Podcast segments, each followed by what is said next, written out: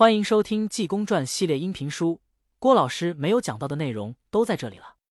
我会保证每日更新，直至完结。感谢大家的订阅和点赞。第十二回，济公善渡韩殿元，韩氏舍子遇圣僧。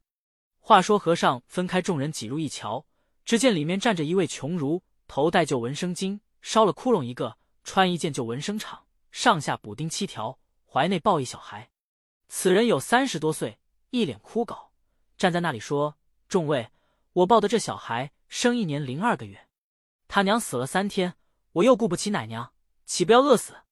哪位愿意要就抱去。”书中交代，此人叫马佩然，原籍常州府常熟县人，自幼在家读书，娶妻周氏，把一分家业坐吃山空全完了，只懂得念书，不知营运，直过得上无片瓦，下无尺地，跟前就有个小孩。带了妻子逃难，来至临安，住在钱塘关外吴伯州家中。这位吴伯州，他就在西湖使船，是有游西湖的，多雇他的船，手下有百余条船。同马佩然原系故交，知道马佩然是位文士，就留他在船上管账，每天挣个二三百钱，也够他夫妻糊口。不想大运不通，西湖出了四家恶霸，时常在西湖抢人，闹得没人敢游湖了，船也没人令了。马佩然没法。只好歇工罢。这西湖头一个恶霸，就是秦丞相之弟花花太岁王圣先。那时高宗皇帝手下丞相是秦贵，他本姓王，过继给秦家。王圣先是秦乡亲兄弟，他倚仗哥哥势力，时常带了打手游湖，瞧见美貌的妇女就叫打手抢，没人敢惹他，因此皆不敢游湖。故乌伯州的船也令不出去，马佩然也没了事。他七州氏是位贤德人。说：“你我夫妻莫非饿着吗？你在家中看看孩子，我出去做点针线活，你我也好度日。”连说了好句，马佩然一语不发，周氏便把孩子留在家里，径自走了。马佩然坐在屋中，自己一想：男子汉大丈夫，不能养妻育子，等着媳妇给人家做生活吃饭，算怎么回事？自己越想越烦，实在无路，抱了孩子，打算跳西湖一死。又一想。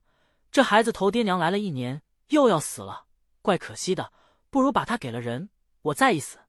这才来至十字街一站，说：“众位谁要这小孩，谁抱去。”连喊了几声，旁边有个老者一瞧，这孩子生的不错，自己一想，我也没儿，我倒可以留下。刚过去抱，旁边有人说：“老者别要，你要一抱孩子，他就要跟你去。这两天他娘也来了，同你借银。过两天。”他爹也来了，你可别上当。那老丈一听也不要了。济公说：“你把小孩给我爸。”马佩然说：“和尚，你要小孩做什么？你是出家人。”和尚说：“我收他做个徒弟。”马佩然说：“和尚，这孩也不会吃饭，还不能离乳，那如何能行？”和尚说：“不行，我不要。你说实话，这还是他娘真死了吗？我的庙。”在你住家隔壁，你住吴伯州的房，对不对？马佩然说：“他娘虽没死，我可不是生意，指着孩子讹人。”和尚说：“我知道，你跟我走吧，我带你找你妻，叫你夫妻孩子见面，给你找点事。”马佩然一听，问：“和尚宝刹在哪里？上下怎么称呼？”和尚一一说明，带着马佩然往前走。济公信口作歌：“谁能谁不能？能者在五行。”五行要不顺，能者也不能。众公不信，细丁宁。看那众富翁骑骡压马，身受荣；再看那平均寒民与百姓，无吃无穿，受困穷，皆因前生造定。济公带马佩然往前走，来到酱园门首。和尚说：“掌柜的，给我三文钱的大头菜。”里面答应，给拿出来。和尚说：“太少，我给两个钱。”掌柜的过来说：“和尚，咱们这做铺的买卖。”并不二价，还价不卖。和尚说：“倒不是我还价，我这兜子里就剩二文钱，我画你一文。”掌柜的说：“你是出家人，就是罢。”和尚伸手一摸兜子，说：“哟，我这兜子漏，又丢了一文钱，先给你一个罢，明天我给你带来罢。”说罢往前走，对过就是青菜摊。和尚来至切近，说：“掌柜的，给我一个钱算。”掌柜的说。一文一头，拿了一头算给和尚。和尚给了一文钱，接过蒜来一瞧，说：“掌柜的，一文钱一头蒜，你还给我一头烂的，你给换换吧。”掌柜的又抽了一头给和尚，和尚也没把烂的交还，给人家一文钱买两头。和尚原本就带了两文钱，要买四样礼去给人家上寿。马佩然瞧了和尚太平，跟和尚走了半里路，见路旁一个卖狗肉的，和尚过去说：“这肉真肥，真香，真烂。”五花三层，要吃肉，肥中瘦。夸了半天，说：“掌柜的，饶给我一块吃。”卖肉的正没开张，见个穷和尚夸赞了半天，要一块吃。卖狗肉的一高兴，拿刀给切一块，有二两。和尚接过来一瞧，说：“你要多给吃点。”卖狗肉的说：“你没够。”和尚说：“不是我没够，和你要不给天，连这块人情皆没了。做情做到底。”卖狗肉的又切给吃一块，和尚一文钱没花，白的两块狗肉。和尚又往前走，听那边卖馒头的，和尚叫卖馒头的过来，我买。那卖馒头的过来，和尚说热不热？卖馒头的说才出宠。说着把挑子搁下，一掀盖，热气腾腾。和尚伸手一拿，就是五个黑指头印。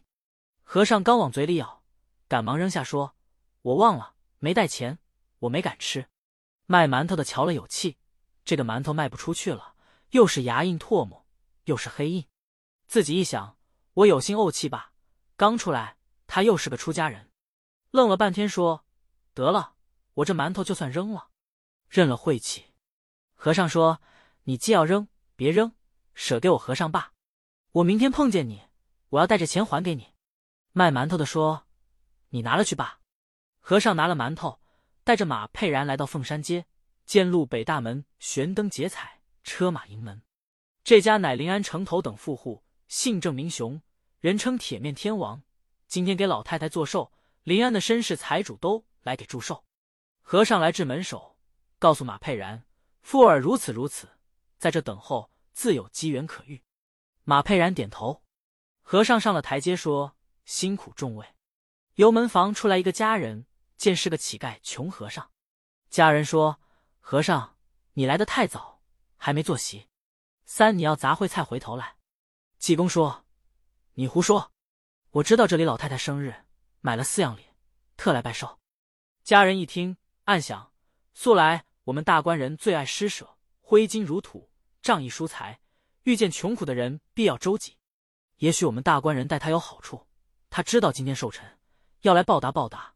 我倒不能小觑他，穷人也有一分尽心，或许知老太太爱吃什么，买点什么，也许送桃面、点心、酒席票。想罢说：“和尚，你在哪庙里？”和尚说：“我在灵隐寺小庙出家。”管家说：“你的礼物是自己带来，还是随后有人挑了？”和尚说：“我随身带来。”家人说：“你的把礼物拿来，我给你回禀账房去。”和尚由袍袖里拿出一个馒头。两头大蒜，两头咸菜，两块狗肉，递给管家。和尚说：“给老太太吃狗肉就算半，吃馒头就咸菜。”家人一瞧，赌气给扔在地下，说：“你快走开吧，跑来搅我们。”刚扔到地，过来两条狗就要吃。和尚赶紧轰开，花脖四眼：“你们两个给吃了，老太太吃什么？”和尚捡起来说：“你不给回禀，我会嚷，大声喊嚷，送礼来了。”拿手抓住往里扔，众家人瞧了，全部说这和尚是疯子，不管他。书中交代，这郑雄原本是临安头一等绅士，又是武进士，为人最爱交友。他叔父在外省做总兵，今天给老太太做寿，临安城上自公侯，下至庶民，都来送礼拜寿。今天有美髯公陈孝、并福神杨猛、赵文慧、苏北山、江百万、周半城，皆在客厅。真是高朋满座。郑雄的母亲今年七十整寿，可就是双目失明，有二年多了，请了多少先生并未治好。